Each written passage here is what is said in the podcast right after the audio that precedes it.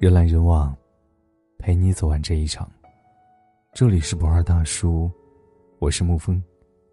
今天给您分享的文章是：怀孕三个月被丈夫推下三十四米高崖，宁愿单身也不要嫁给这三种男人。这两天最让人愤怒的新闻，莫过于中国孕妇泰国坠崖案。六月初，一对中国夫妇在泰国游玩，怀孕三个月的妻子。坠落三十四米高崖。所幸在坠落中被大树拦住，他和胎儿都奇迹的活了下来，但是自己左大腿、左臂、左锁骨和膝盖都骨折了。当时这位妻子表示，因为头晕坠崖，但昨天案件出现反转。根据泰国警方披露，她被人推下山崖的，而推她的人不是别人，正是与自己朝夕相处的丈夫。侥幸未死后，这位狠毒的丈夫继续威胁她，若说出实情，将要她的命。担心自身及孩子的安危再受威胁，孕妇只能向警方撒谎。幸而警方发现疑点，才避免了更大的悲剧发生。而之所以要对妻子下毒手，是因为这位丈夫自己没有工作，而且原生家庭负债累累，但家庭殷实的妻子却不愿意替他还债。所以他起了杀心，图谋独吞巨额财产。自己原生家庭欠了债，却要用妻子和孩子的命来偿还，想一想都后背发凉。不到最后一刻，你永远不知道，自己嫁的到底是什么样的人。而这距离去年泰国杀鸡骗保案也才过去六个月而已。当时天津男子张一凡给妻子购买十余份保险后，带着妻子去泰国度假。在酒店泳池中将其残忍杀害。谁能想到，平日里那么爱自己的丈夫，会在背后藏了一把屠刀，随时准备对自己下手？谁能想到，自己心心念念要找个人共度余生，结果连命都要搭进去？正如网上的一句话：“婚姻可能是礼花，但可能是致命武器。”作为一名妈妈，想想都害怕。也许他将来会遇到爱情，但是，我希望他在走入婚姻前更要看清人的本性。下面这三种男人，再爱也不能要。第一，与原生家庭过于亲密的男人不能嫁。奇葩说当中，高晓松曾发出过一个反问：“你一辈子都和父母保持亲密关系，那与你真正的亲密关系算什么？”答案不言自明，就像这个作案的丈夫。在他心中，把原生家庭摆得很高，却把妻子看得很轻，甚至认为妻子不帮自己原生家庭就必须去死。这种男人，也许嘴里会说爱你，但实际上不仅会把你看成外人，而且骨子里也会自私到极点。成都女子彭敏婚后和公婆同住，公婆性格强势，且对彭敏颇有意见，双方经常发生争吵。但身为中间人的唐飞，既不能公平的就事论事，也不能想办法化解矛盾，相反，永远帮助父母指责彭敏。而到了后来，因为妻子经常抱怨，他竟然起了杀心。二零一三年三月的一天，她被丈夫唐飞设局服下亚硝酸钠，而毒死妻子后，唐飞竟又把七个月大的女儿压迫窒息而死。案发后。唐飞还若无其事的跟前妻出去吃烧烤，第二天也照常上班。甚至被捕后，唐飞依旧没有一点悔意，还问检察官：“如果事情发生以后我跑了，是不是就没事了？”幼稚、自私、冷酷。在他的心里，只有自己，从来没有另一半。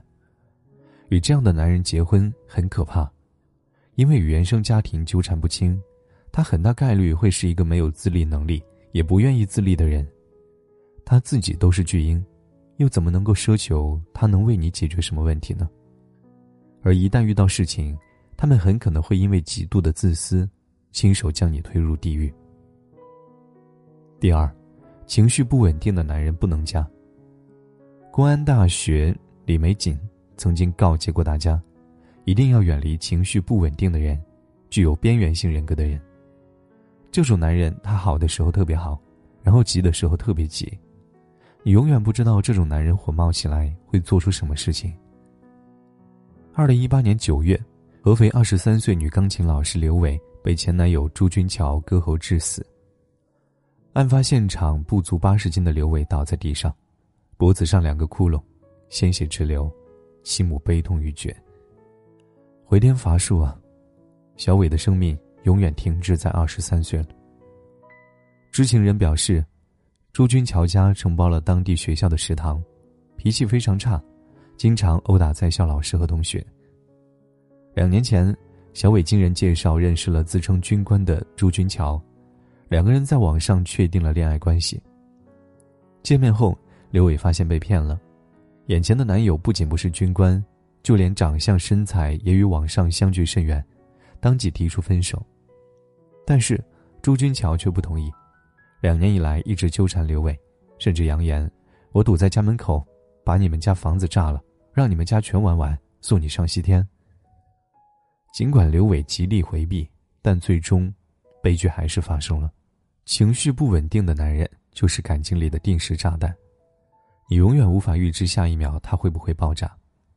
纳瓦罗在危险人格识别中将情绪不稳定认定为危险人格，他们容易走极端。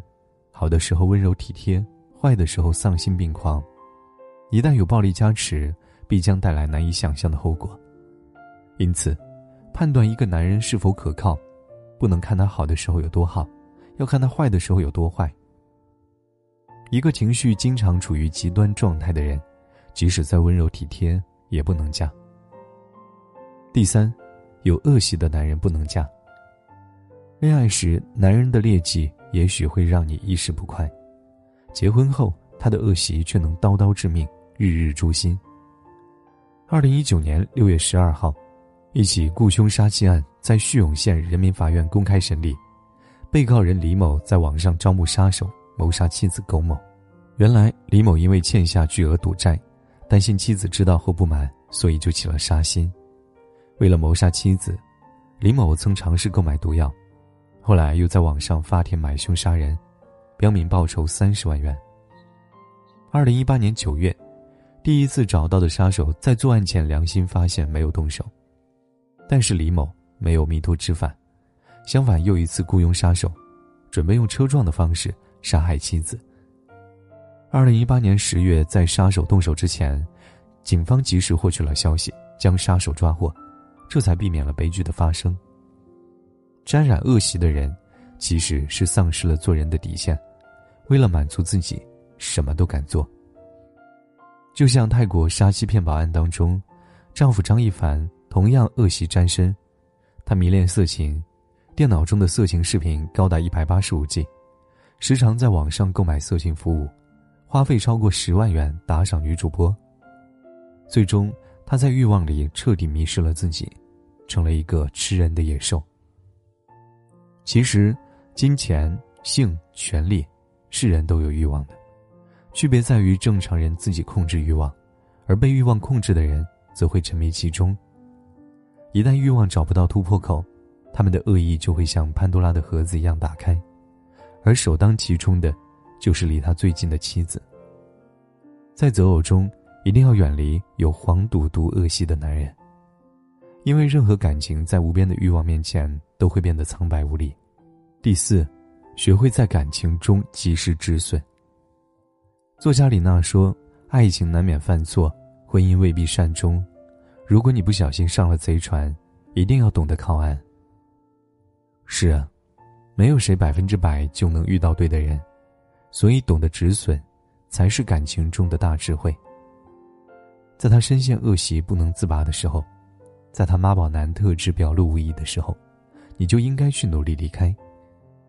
因为任何一种恶都是试探着，一步步的，在你默许中来到你的身边。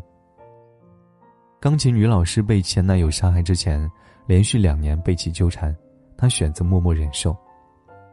上海第一美女沈丽君在自杀之前，忍受丈夫长达八年的种种恶习，泡夜场、玩女人、睡小姐。千万不要认为忍会让伤害不再来临，退会让野兽消失。因为你的忍退从来换不来渣男的改变，只会助长恶的气焰。面对恶行，最好的办法不是忍让，而是离开。要么报警，要么寻求亲友的帮助，千万不要一个人独自忍受。必要的时候，果断分手或者离婚。在感情中，比起坚持，及时止损的能力更加重要。当你发现身边的人是恶龙，眼前的人并非善类的时候，一定不要抱有侥幸心理，更不要不甘心。止损要及时，抽身要趁早，因为一拖再拖，真的可能会要命的。孩子，我希望你能在结婚前看清一个人的人品。如果没有，不幸遇到了不值得的人，那么懂得保全自己，才是最大的原则。永远记住，这个世界上最重要的东西，是你自己。好了，今天的文章就给您分享到这儿。如果你喜欢的话，可以在文字下方点上一个赞，或者将其分享到朋友圈。我是沐风，晚安，亲爱的朋友们。